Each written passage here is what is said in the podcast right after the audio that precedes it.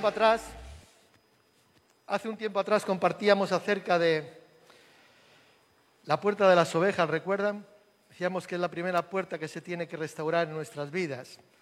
Cristo dijo, yo soy la puerta, el que por mí entrare será salvo. La puerta de las ovejas hace que nosotros, cuando restauramos esa puerta, tiene un sentido espiritual, pasamos a ser rebaño de Dios, ovejas de Dios, ovejas de Jesucristo, y pasamos a formar parte de su pueblo. Recuerdo que estuvimos hablando también de la puerta, la segunda puerta, hablábamos de la puerta del pescado, entendiendo las puertas que rodeaban la muralla de Jerusalén. Hablábamos de la puerta del pescado y decíamos que la puerta del pescado es la puerta que incentiva, que anima, que alienta a evangelizar, a compartir a otros acerca de Cristo. Cristo dijo, venid en pos de mí, le dijo a aquellos pescadores, y yo os haré pescadores de hombres. ¿Sí? Aquellos que predican el Evangelio, que comparten las buenas nuevas, que anuncian el mensaje de salvación, son aquellos que han restaurado la puerta del pescado. Quiero compartirles en esta mañana una tercera puerta, aunque son doce puertas las que, eh, bueno, eran diez, diez exteriores y dos puertas internas, entendiendo como puertas espirituales que tienen que ser restauradas y restauradas en nuestras vidas. Decíamos que las puertas sirven para entrar, pero también dejan salir, o para entrar o para salir. Cristo dijo, entrad por la puerta estrecha porque ancha la puerta y espacioso el camino que lleva a la perdición, y muchos son los que entran porque estrecha es la puerta y angosto el camino que, que lleva a la vida, y pocos son los que la hallan.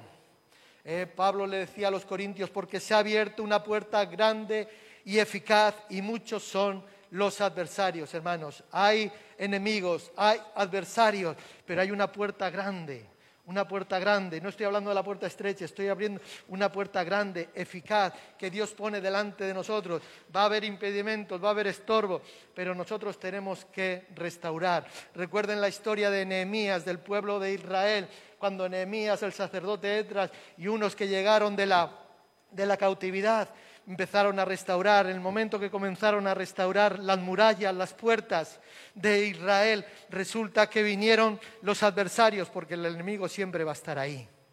Ayer compartíamos aquí con los jóvenes, le decía, hay dos, dos aspectos que marcaron el tiempo, ese tiempo concretamente, cuando Nehemías fue a restaurar, junto con los otros, a restaurar las murallas y las puertas de Jerusalén, la ciudad de Jerusalén, una era un aspecto, la oración intercesora constantemente y fervientemente por parte de Nehemías. Y el segundo aspecto era el ataque constante y de diferentes formas y maneras del pueblo, eh, de los enemigos, hacia el pueblo de Israel. Eso lo marcado, hermanos, y vamos a tener luchas, y vamos a tener problemas, y vamos a tener eh, estorbo, y vamos a tener impedimentos, pero tenemos, dice la palabra de Dios, que restauraréis las ruinas antiguas. Yo os haré, dice el Señor, restauradores de portillos. Gloria al Señor. Vamos a Nehemías 3, 6. Yo le voy a pedir, por favor, si me lo puedes poner ahí. Gracias. Nehemías 3:6 nos habla de lo que quiero compartir en esta mañana, la tercera puerta, acerca de la puerta vieja. La puerta vieja, y dice la palabra del Señor, la puerta vieja fue restaurada por Joiada, hijo de Peseag, y Mesulán, hijo de Besodías. Ellos la enmaderaron y levantaron sus puertas con sus cerraduras y con sus cerrojos. Fue la puerta vieja. ¿Qué es viejo? Yo he buscado aquí algunos, algunos sinónimos acerca de, de lo que es viejo o vieja, ¿no? Puede ser anciano, acabado, arruinado, antiguo, usado, estropeado, destruido, atado, ¿no? Ahora, la puerta vieja de nuestra alma, ¿qué significa? Las heridas, pensamientos erróneos, pecados ocultos que necesitan ser borrados, que necesitan ser quitados. ¿Mm? Según a los Corintios, Pablo a los Corintios le dice en 2 Corintios 5, 17, de modo que si alguno está en Cristo, nueva criatura es. Las cosas viejas continúan. Ah, pasaron. Las cosas viejas pasaron y todas las cosas Dios las hace nuevas. Amén. ¿Lo creemos esto? Por lo tanto, si estamos en Cristo, las cosas viejas han pasado. El pasado queda borrado. Es más, dice la palabra de Dios, nos enseña la palabra de Dios, que queda todo nuestro pasado sepultado bajo las aguas. Es más, nuestros pecados, nuestra vida vieja, como que Dios coge la llave, la tira al fondo del mar y se olvida que se olvidó donde la dejó. ¿No les ha pasado a ustedes que han dejado algo y se les ha olvidado? Yo a veces me apunto en la mano, me hago una marquita para recordar algo. Y luego cuando voy a recordar digo, ¿y para qué me pinté la mano? No me acuerdo por qué me... Bueno, pues Dios a veces le ocurre lo mismo. Dios se olvida de que se olvidó de dónde dejó tus pecados. Quedan apartados, quedan, eh, eh, bueno, olvidados. ¿Por qué? Porque hace de nosotros nuevas criaturas. Hemos visto quiénes eran los edificadores, los restauradores. Nos habla de joyada. Joyada significa su nombre, significa Jehová conoce. Jehová conoce. Personas que se dejan conocer por Dios, personas que abren su corazón y sacan todo lo viejo que hay en él. Son aquellos que pueden restaurar esta puerta. Es una puerta que tú y yo tenemos que restaurar en nuestras vidas. Y tiene que ser restaurada, porque vuelvo a repetir, las cosas viejas pasaron, todas son hechas nuevas. Entonces Joyada fue uno de los restauradores, su nombre significa Jehová conoce y debemos dejarnos conocer por Dios. debemos dejar abrir nuestro corazón a Dios para que Él pueda entrar, para que la luz del, cielo pueda alumbrar nuestro interior y podamos sacar todo lo viejo que hay en Él. ¿Mm? Ahora, ¿cómo se llamaba el padre de, este joyada? Peseag, paseag, no Pesach de, de Pascua, sino Peseag, paseag, como de pasear. Pero ¿sabe lo que significa paseag? cojo, cojo. O sea, tenía un problema, tenía un problema, algo que le impedía andar, algo que le lastraba, algo que le, impedía caminar con rectitud, caminar en orden. Significa, Peshak significa cojo. De alguna manera es como que estaba reconociendo que había algo en sus antepasados, que había algo en sus ancestros que le estaba de alguna manera eh, impidiendo, que no le permitía caminar rectamente, que había algo en su pasado que no podía. ¿Recuerdan aquel cojo que estaba en el lago de Bethesda, en el estanque de Bethesda? Es que no tengo quien me meta. Y cuando quiero ir, ya otros ya han llegado antes que yo. Había algo que le impedía. Había algo en su pasado que de alguna, manera le impedía. Rápidamente, el segundo restaurador o edificador de esta puerta fue, hemos leído Mesulán. Mesulán significa amigo o aliado. ¿Quién es nuestro amigo? ¿Es mi amigo? ¿Es mi amigo? ¿No? Bueno, yo sí. Tú eres. ¿Quién es nuestro amigo? ¿Quién es nuestro aliado? Les conviene que yo me vaya, dijo Cristo. De esa forma mi Padre enviará al Espíritu Santo. Él os guiará. Él os enseñará. Él estará con vosotros todos los días hasta el fin. Él es el consolador, es el que os consuela, vuestro amigo, vuestro aliado, el que va con vosotros en todo momento, en toda situación. Es decir, te lo voy a decir de otra manera, necesitamos la comunión con el Espíritu Santo de Dios para poder restaurar esta puerta, para poder seguir edificando. Necesitamos el aliado, que es el Espíritu Santo, porque si no, en vano trabajamos. ¿No dice eso la palabra de Dios? Que si Jehová no edifica, necesitamos un aliado como el Espíritu Santo para poder seguir edificando. Esto lo conseguimos o lo hacemos teniendo comunión con Él. Ahora, el padre de Mesulán era Besodías. ¿Qué significa Besodías? Besodías significa el consejo de Jehová. Qué bonito. El consejo de Jehová. Y nosotros debemos de tomar, la palabra nos enseña que debemos de tomar todo el consejo de Dios todo el consejo de Dios, no una parte, sino todo el consejo de Dios. Ahora, solamente alguien puede dejar la vida vieja atrás, solamente alguien que decide aceptar el consejo de Dios puede dejar la vida vieja atrás. Porque si no, seguirá tomando sus propios consejos. Porque si no, seguirá con, eh, tomando sus propias decisiones, basado en sus impulsos, en sus sentires, en sus motivaciones, en lo que le enseñaron, en lo que aprendió o en lo que le parece. Necesitamos dejarnos aconsejar por el codo, el consejo de Dios que está, ¿dónde? En su palabra, también en el ayuno, también en la oración y en la comunión con Él. Si queremos restaurar la puerta vieja, si queremos que las cosas viejas queden atrás, tenemos que tomar todo el consejo de Dios. Amén. No sé si me siguen. Gloria al Señor. La puerta, la puerta vieja simboliza la vida vieja. Y la realidad es que muchos creyentes, muchos creyentes vuelven atrás a su vida vieja.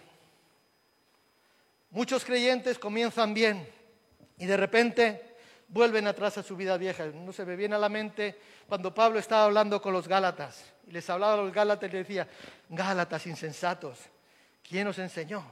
Habiendo comenzado en el espíritu, vais a terminar en la carne. Habiendo comenzado bien, lo voy a decir de otra manera, vais a volver a los viejos rudimentos, a las viejas formas, fuisteis liberados y ahora queréis volver a lo mismo de antes. ¿Cómo es eso? Bueno, estaba hablando en otro contexto, ¿no? De la ley, los judaizantes, etcétera, etcétera. Pero muchas veces los creyentes volvemos atrás o vuelven atrás. Porque no cerraron la puerta vieja con la llave. Y hay una llave que cierra la puerta vieja y es la llave del perdón. La llave del perdón. ¿Cuántos no avanzan por la falta de perdón? Porque no perdonan o porque no se sienten perdonados. Pero esa es la llave con la cual nosotros tenemos que cerrar la puerta vieja para no volver atrás. La llave del perdón. Porque aún está destruida y ahí entran los recuerdos de lo que éramos, de lo que ocurrió, de lo que me hicieron, de lo que me dijeron, de lo que pasó, de que me abusaron, de que me maltrataron, de que me hicieron todo. Porque eso viene a nuestra vida. Si la puerta vieja no está cerrada, todos esos recuerdos, todos esos pensamientos, todas esas situaciones regresan y regresan. Debemos de renunciar a quienes éramos. Debemos de caminar en pos de nuestro llamado. Dios nos ha llamado con un propósito y no cometer los errores que cometió el pueblo de Israel. ¿Saben el pueblo de Israel? O sea, habían salido de Egipto, habían dejado atrás su pasado, pero todavía añoraban los ajos y las cebollas de Egipto. Ahora estamos aquí, fíjate, pasando hambre. Lo voy a parafrasear, ustedes me, entienden.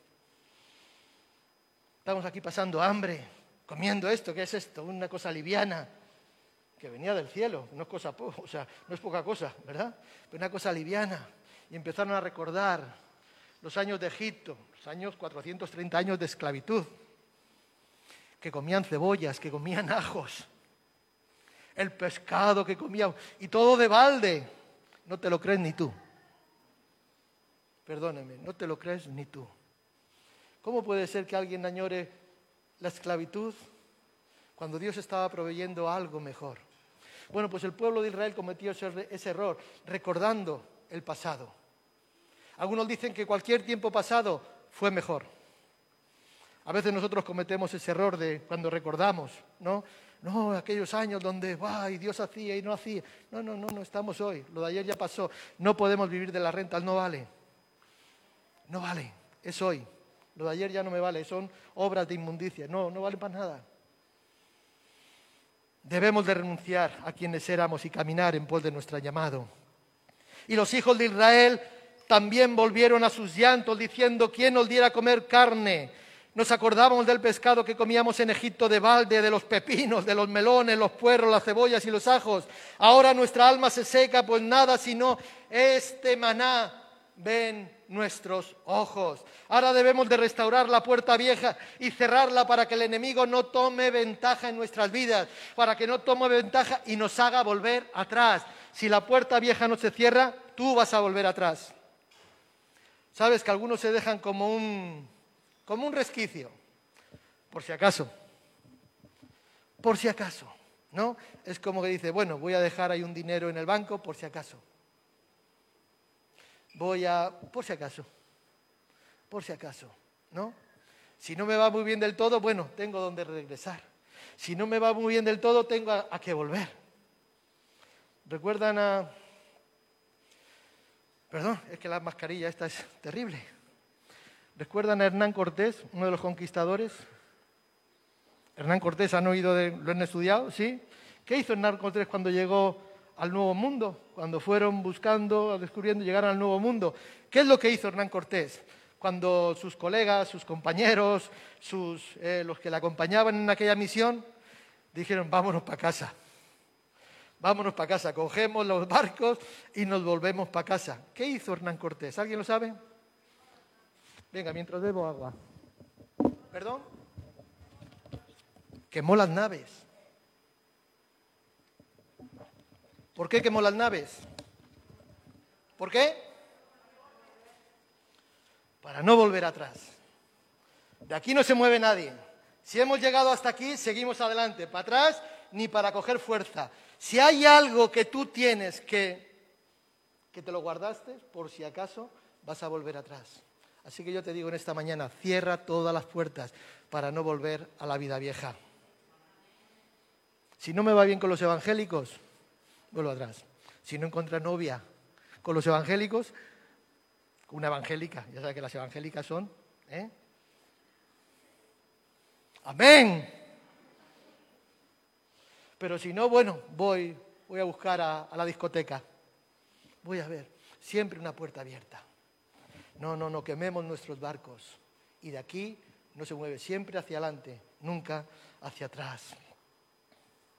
Esa puerta es la que si se abre y no se restaura, nos llevará a la vieja manera de vivir. Muchos creyentes vuelven atrás en su vida vieja porque no cerraron la puerta, la puerta vieja con llave o porque aún está destruida, o porque aún está destruida esa puerta. Y de alguna manera por allí entran todos los recuerdos de lo que éramos, todos los recuerdos de lo que ocurría, todos los... Mira, yo tengo, me ocurre algo curioso con la música. Con la música me ocurre algo curioso. A veces vas en el coche y la radio, ¿no? Y estás escuchando y de repente, pues entre las noticias y tal, te meten música. Música. No voy a dar nombres para que luego no digan el pastor, fíjate el pastor. Pero hay música que vienen algún riff de guitarra, ya sea de, bueno, no vamos a dar nombres de grupos para que no se asuste la gente, pero de repente estás en el coche y parece como que la mano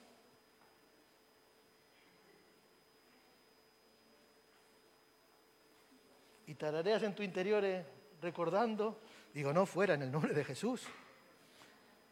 Pero viene, tiene que ser cerrada, tiene que ser cerrada. A algunos les gusta la bachata, a otros les gusta el reggaetón.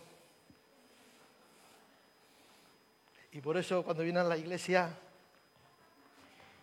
eh, se mueven ahí, gloria al Señor. Si no restauramos esta puerta, los recuerdos pueden entrar, pueden volver. Debemos de renunciar a quienes éramos y caminar en pos de nuestro llamado. El pueblo de Israel había dejado atrás Egipto. Amén. Hemos dicho antes que de modo que si alguno está en Cristo, nueva criatura es, las cosas viejas pasaron y todas son hechas nuevas. Los cristianos son perseguidos por su pasado, primeramente porque no se han bautizado. ¿Sabes que el, bautismo simboliza muerto, muero con Cristo, resucito? O sea, muere el viejo hombre, resucito con Cristo, ¿no? Recuerdan el pueblo de Israel cuando salieron de, Egipto perseguidos. Eh, allí Faraón se dio cuenta que he hecho, cómo los he dejado ir. Entonces salió detrás del pueblo de Israel persiguiéndolos para matarlos, para traerlos o para matarlos. La cosa es que el pasado de Israel le perseguía. ¿Y qué hizo el pueblo de Israel? Cruzaron el Mar Rojo en seco Ustedes conocen la historia. Pasaron el Mar Rojo y cuando venía su pasado persiguiéndolos, ¿qué ocurrió? Que el Mar Rojo lo sepultó. ¿Sí? Y el pasado quedó enterrado, ¿dónde? Bajo las aguas. De esa manera, el pasado que perseguía a Israel quedó sepultado. Por eso hablo del bautismo. El bautismo es una de las señales en las cuales nuestro pasado queda sepultado. Yo no sé si tú estás bautizado o no, pero bautizarse significa eso, y si no te has bautizado, te invito y te animo y te aliento a que des ese paso de fe, porque después de haber creído al Cristo, es lo siguiente que tienes que hacer. ¿eh? Y lo segundo es porque no han cerrado la puerta vieja. Porque no se ha cerrado la puerta vieja. Perdonen que sea reiterativo con esto, pero creo que es importante. No se ha cerrado la puerta vieja. Dice en Lucas capítulo 11, dice, cuando el espíritu inmundo sale del hombre, anda por lugares secos buscando reposo, y no hallándolo dice, volveré a mi casa donde salí, y cuando llega, la haya barrida y adornada. Entonces va y toma otros siete espíritus peores que él, y entrados moran allí. Y el postrer estado de aquel hombre viene a ser peor que el primero. Estamos en un tiempo donde las noticias cada día o muchos días nos llegan con el tema de la ocupación, que han ocupado, que había, se han metido y ya no lo sacan ni con agua caliente. Aunque sea tu casa que la estás pagando, etcétera. Ustedes conocen, ¿no? No estoy inventándome nada. Llega uno ocupa, se mete ahí, ¿por qué? Porque estaba desordenada, o sea, limpia, barrida, vacía. Y eso es lo que ocurre con nosotros. Eso es lo que ocurre con el hombre. Aquellos que hemos sido liberados, aquellos que hemos sido limpiados, aquellos que hemos dejado nuestro pasado atrás y tenemos nuestro corazón limpio, barrido, en orden. Pero por alguna causa extraña, no hay nadie quien lo habite. Porque muchas veces venimos al Señor buscando esa restauración, ese favor. Señor, si sanas a mi esposo, si sanas a mi hijo, si me sanas, yo te seguiré. Señor, necesito un trabajo, dame un trabajo porque necesito y yo te seguiré. Pero después que hemos recibido, Dios ha hecho su trabajo en nosotros. Señor, si me quitas este vicio, yo te seguiré. Y Dios nos limpia, nos sana, nos restaura. Y de repente nuestra casa, digo nuestra casa, nuestro corazón, está limpio, está ordenado, está vacío. Pero de repente queremos volver atrás. No, yo ya estoy, yo ya puedo. Pero el corazón está deshabitado. Porque ¿quién puede habitar en el corazón? ¿Quién puede habitar en el corazón? Antiguamente eran los demonios, perdonen que hable así, eran los demonios, era nuestro pasado, era toda aquella influencia que venía a distraernos, a ensuciar, a enmarañar, a enturbiar nuestras vidas. Era nuestro pasado. Y ahora Cristo nos ha limpiado pero alguien tiene que sentarse ahí en el trono de nuestro corazón. Alguien tiene que sentarse y tiene que habitar. La casa no puede estar deshabitada. Algunos dicen que no. No pasa nada porque no vaya a la iglesia y tenga comunión con los hermanos. No pasa nada porque no lea la Biblia, no pasa nada porque no ayune, no pasa nada porque no ore, no pasa nada porque, bueno, porque yo ya me convertí hace 20 años y entonces ya... Pero tu vida está, tu corazón está deshabitado. Y cuando una casa tiene puertas abiertas, cualquiera puede entrar. Y no va a venir alguien que te va a decir, toma, te voy a dar el alquiler, te voy a pagar tal, te voy a pagar por la habitación. No, no, no. Eso sería lo ideal, ¿no? Que tú estás por ahí, estás en dónde? En Málaga. Y tienes aquí tu casa y de repente viene alguien y te dice, no, no, yo me meto en tu casa, tú no sabes nada, pero te ingresa en el banco, te da tu dinero, te paga todo, la luz, el agua, todo. Eso no va a pasar. El que entra viene para robar, para matar y para destruir. Y si hay una puerta abierta, cualquiera puede entrar. Y digo cualquiera puede entrar y habitarla. Por eso el pasado que salió regresa y habita de nuevo lo que fue, en, lo que fue su casa. Porque los enemigos de Israel volvían para llevárselos otra vez a la esclavitud. Y nuestro pasado, si no es sepultado, nuestro pasado, la puerta vieja no es cerrada, viene para eso, para llevarnos, para tenernos a su merced. Nosotros somos llenos del Espíritu Santo y si no nos llenamos del Espíritu Santo, quiere decir que nuestra puerta vieja no ha sido restaurada. tenemos que estar llenos. Hoy cantábamos, Señor, envía la lluvia, llénanos de... Tenemos que estar llenos. Y no vale que esto que una vez me llené, porque la llenura del Espíritu Santo tiene que ser algo constante. Porque yo me lleno y me vacío, pero me vuelvo a llenar. Y me lleno del Señor. Y si no Dios, por medio de su Espíritu Santo, habita en mi corazón, cualquiera puede habitar. Y si cualquiera puede habitar, las cosas viejas llegan. O sea, los viejos inquilinos vienen a hacer morada. Esta puerta vieja también habla de las generaciones pasadas.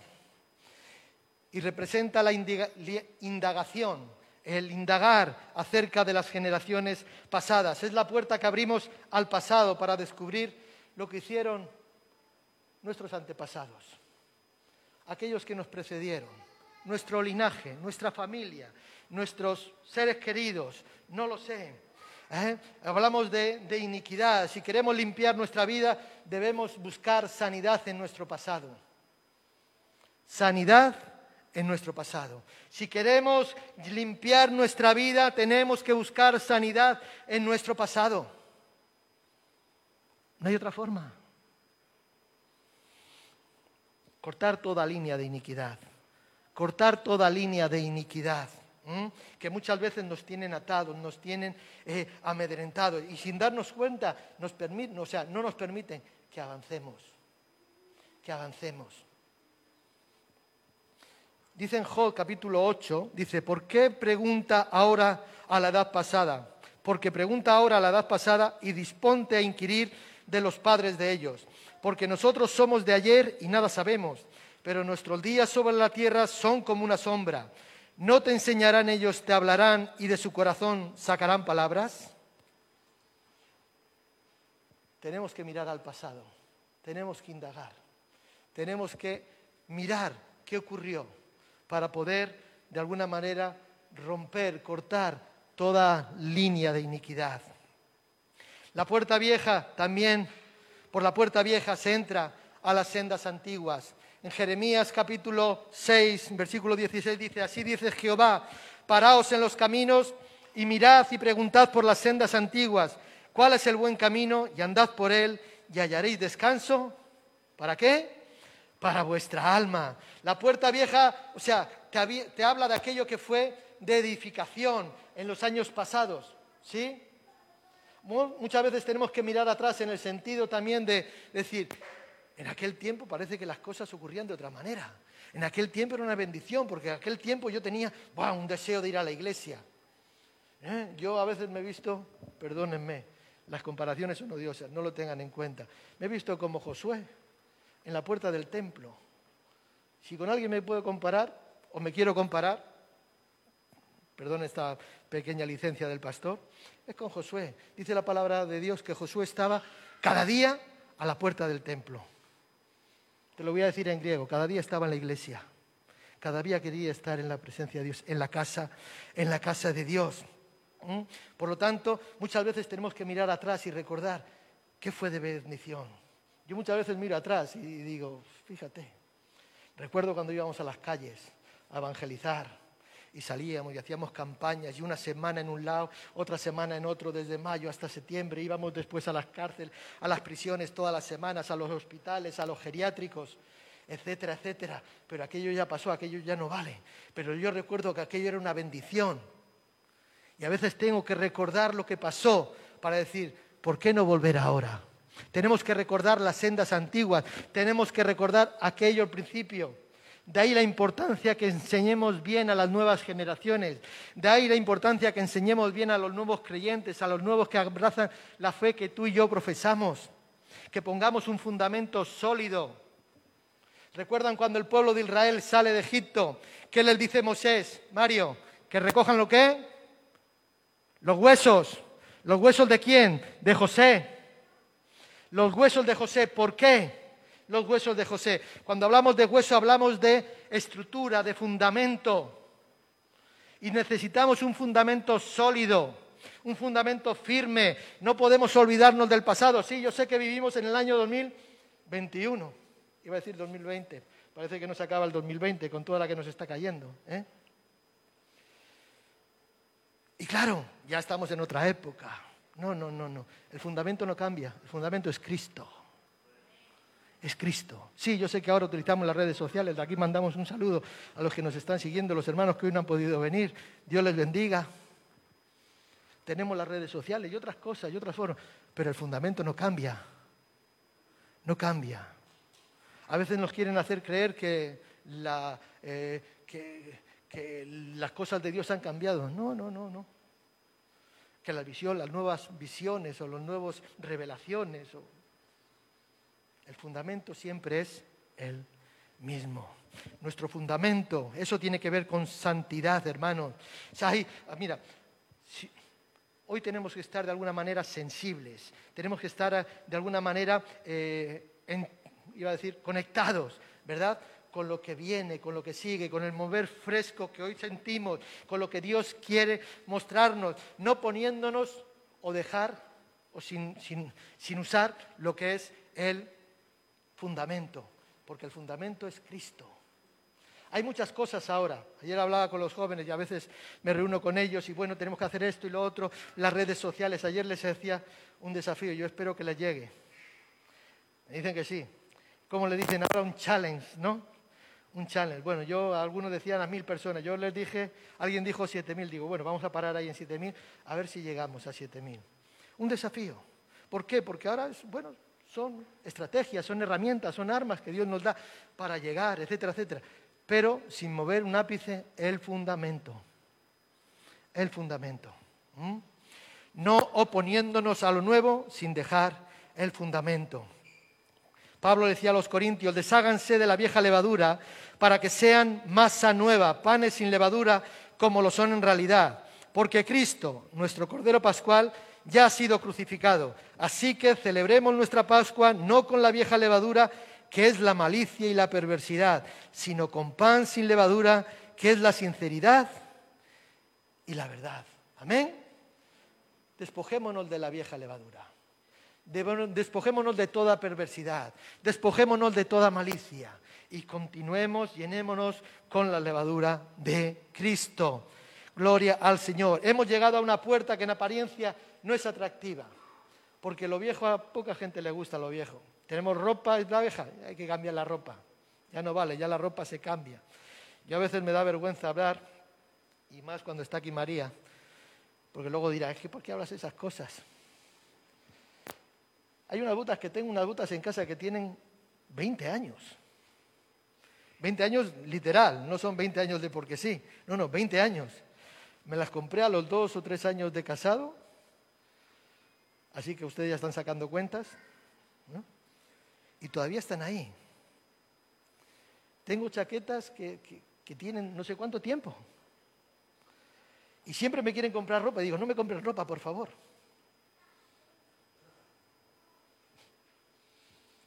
Lo viejo hay que cambiarlo, lo viejo no es atractivo. ¿eh? Y esta puerta en apariencia no es atractiva. Pero quiero decirte una cosa. Por dentro se esconden tesoros. Yo no sé si tú has cruzado esta puerta y la has cerrado, pero dentro, aquellos que hemos cruzado la puerta, que hemos dejado las cosas viejas atrás, que comenzamos la nueva vida con Cristo, que caminamos con Él, que hemos renunciado a poner, o sea, a mirar atrás porque hemos puesto nuestra mano en el arado. Y si miramos atrás, dice la palabra de Dios, que ya no somos dignos del reino de los cielos. Entonces aquellos que hemos cruzado la puerta, aquellos que hemos cerrado la puerta, la puerta vieja con llave, estamos disfrutando de los tesoros que Dios tiene para ti y que Dios tiene para mí. Yo quiero entrar aunque me cueste lo que me cueste por la puerta vieja. Y yo te invito, hermano, hermana, amigo que estás aquí hoy, y te animo y te aliento a que entres por la puerta vieja y que las cosas viejas queden atrás. Que las cosas viejas no vuelvan. Por lo tanto, dispón tu corazón. Dispón tu corazón a descubrir cosas de tu pasado. Cosas del pasado que hay que limpiar, que hay que rechazar, que hay que sacar. ¿eh? Al igual que que el de mis antepasados quizás. No quiero que nada me impida el avance en el reino de Dios. No quiero que no haya estorbo, que haya estorbo en mi vida que impida el avance en su camino. Hermanos, a veces vemos hermanos cristianos fieles, pero que van como con un lastre. ¿Saben? ¿Han visto los dibujos animados que les ponen a los presos ahí? Eh, una bola, ¿no? Una cadena con una bola, ¿no? ¿Cómo se llama? ¿Blackberry? No, es Blackberry. ¿Saben que la Blackberry viene de ahí? ¿Saben el nombre de Blackberry? ¿Saben lo que es una Blackberry? ¿Cuántos han usado Blackberry? Pues viene de ahí, de la bolita, la bolita negra, que te ata, que te ata. Lo dejamos ahí, que te ata. y te arrastra. Y vemos que hay hermanos que van como a trancas y barrancas, porque hay un pasado que les impide avanzar correctamente. Que nada impida el buen camino. Debemos de volver, como decíamos, a las sendas antiguas. Debemos de volver, debemos de mirar atrás en el sentido de recordar aquello estuvo bien. La palabra de Dios nos dice, paraos en los caminos y ved cuál fue el buen camino. Ved cuál fue el buen camino y andar por él. Es más, hay un camino en la Biblia que nos habla y que nos enseña, también en el libro de Jeremías, que nos dice que hay un camino que porque sea, aunque seas torpe, yo soy torpe, hermanos, perdónenme. María lo sabe. Soy torpe. A veces cabezota. A veces se me lengua la traba y todas esas cosas. Gloria al Señor. Pero hay un camino, dice la palabra de Dios, que por torpe que seas, si tú andas por él, no te vas a extraviar. Es el camino de la santidad. Porque sin santidad nadie podrá ver a Dios. Sin santidad nadie podrá ver a Dios. Dejemos el pasado. Y si por lo que sea estamos un poco desorientados, parémonos que Señor, ¿qué es lo que tengo que hacer? Recuerda de dónde Dios te sacó. Recuerda el hueco de la cantera del cual fuiste sacado, fuiste arrancado. Recuerda por dónde Dios te ha traído todo este camino de tu peregrinaje desde que la aceptaste en tu vida como Señor y Salvador. Recuerda todo ese tiempo. Recuerda cómo Dios te hablaba, cómo Dios te cuidaba cuando llegaste al pesebre, cuando llegaste al redil y nacido en el redil y no sé cómo, entre cuidados y algodones del pastor. Así hemos amanecido muchos. Yo recuerdo eso y digo, wow, Señor. ¿Saben que hay algo? Alguna vez le he compartido a los hermanos, o quizás lo he compartido aquí, posiblemente. No hablamos tanto. Si hay algo que me ha sostenido hasta el día de hoy, no ha sido mi esposa no ha sido la iglesia, no ha sido los buenos hermanos, mentores, eh, amigos que he tenido desde que me convertí. Si hay algo que me ha mantenido aquí firme y que ha impedido que yo vuelva atrás, ha sido el Espíritu Santo de Dios.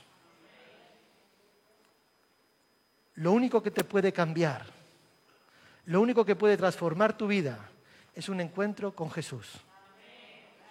Yo recuerdo aquel día, allí en Barcelona, local que teníamos en No de la Rambla.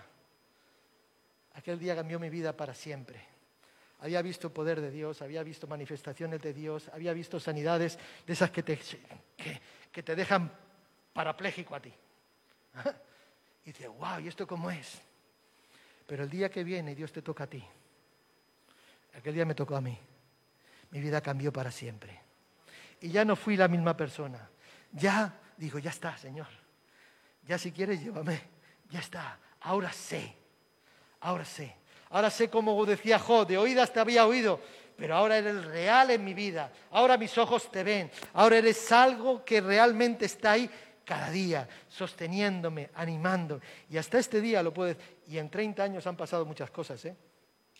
En 30 años pasan muchas cosas, muchos problemas, muchos disgustos, muchas situaciones complejas, muchos desánimos, muchas frustraciones. ¿Sí? Pero hasta aquí puedo decir que nos ha ayudado el Señor.